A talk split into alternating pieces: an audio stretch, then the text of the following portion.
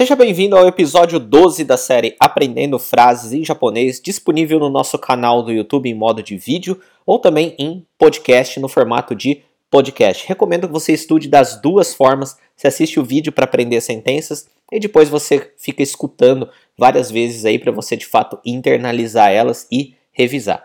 Então vamos lá. Nesse episódio nós vamos falar é, de sentenças que usam a palavra ou expressão ikura que significa quanto custa ou significa quanto, ou alinhado a outras estruturas pode mudar um pouco o significado, mas sempre dessa, dentro dessa linha do quanto.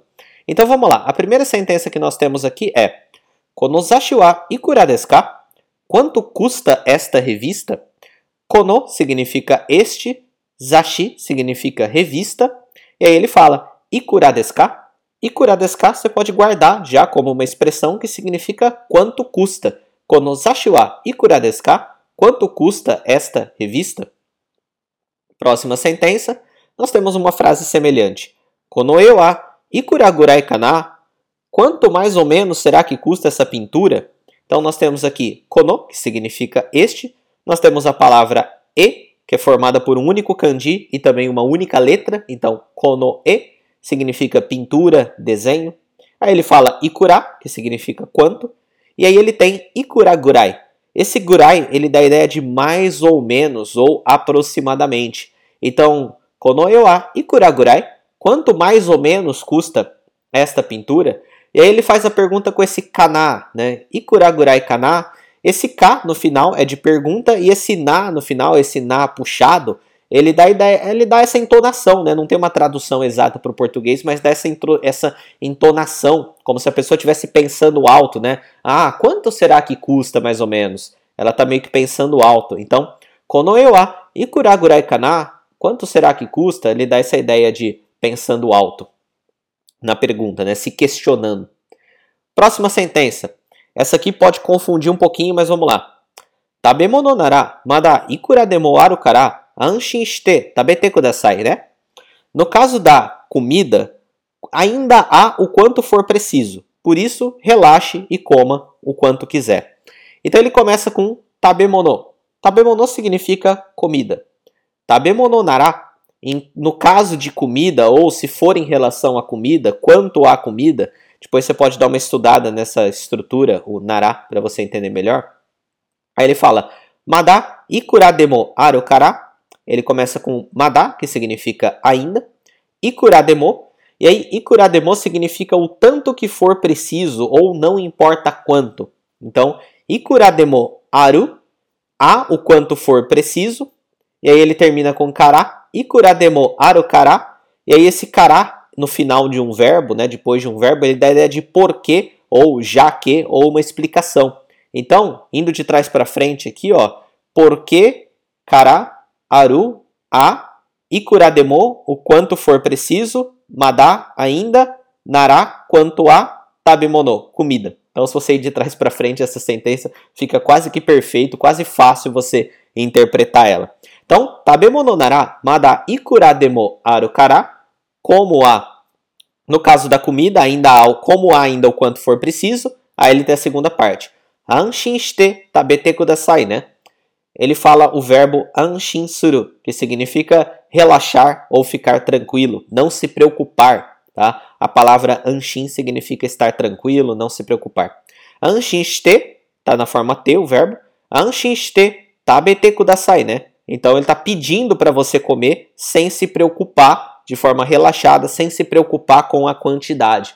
A moral dessa frase é que ele está pedindo para você comer sem se preocupar com a quantidade. Então, 食べ物ならまだいくらでもあるから安心して食べてくださいね。Mais uma vez. 食べ物ならまだいくらでもあるから安心して食べてくださいね。Próxima e última frase. いくら給料がいいと言っても好きじゃない仕事は嫌だ。Não importa quantas vezes diga que o salário é bom, eu odeio fazer trabalhos que eu não goste. Então ele começa aqui com uma estrutura que é esse ikura kyuryo i toitemo, que significa não importa quantas vezes diga que o salário é bom, ou mesmo que diga que o salário é bom.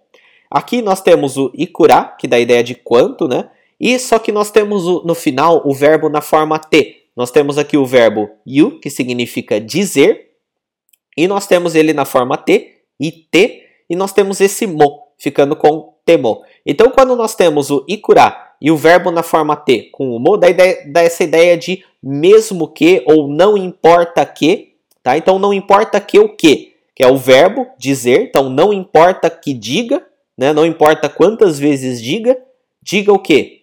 Kyuryo ga i. O salário é bom. Então, ó, kyuryo ga i. Kyuryo significa salário, i significa bom. Então, é, para você dizer alguma coisa, né, tá dizendo que disse alguma coisa, para o verbo you a gente coloca a partícula to. Então, é, dizer que o salário é bom. Aí ele coloca nessa estrutura. Ikura kyuryo ga mesmo que diga ou não importa quantas vezes diga que o salário é bom, aí ele conclui, né? O, ele dá a conclusão.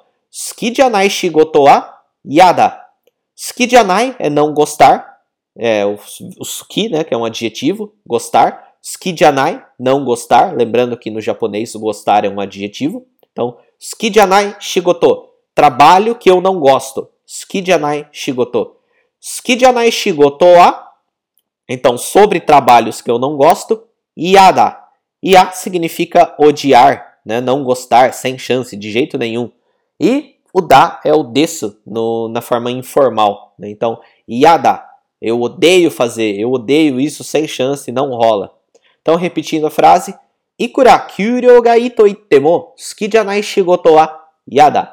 Então é isso. Terminamos aqui algumas sentenças usando o ikura. Duas sentenças facinhas, duas sentenças que quebram um pouco mais a cabeça se você é iniciante, mas vai com calma. Escuta esse podcast ou esse vídeo várias vezes, analisa com calma e tá tudo bem se você não entender tudo de primeira. Continua dando um passo de cada vez, dia após dia, que aos poucos você vai adquirindo a base necessária para entender essas sentenças maiores. Vejo você no próximo episódio. Tchau!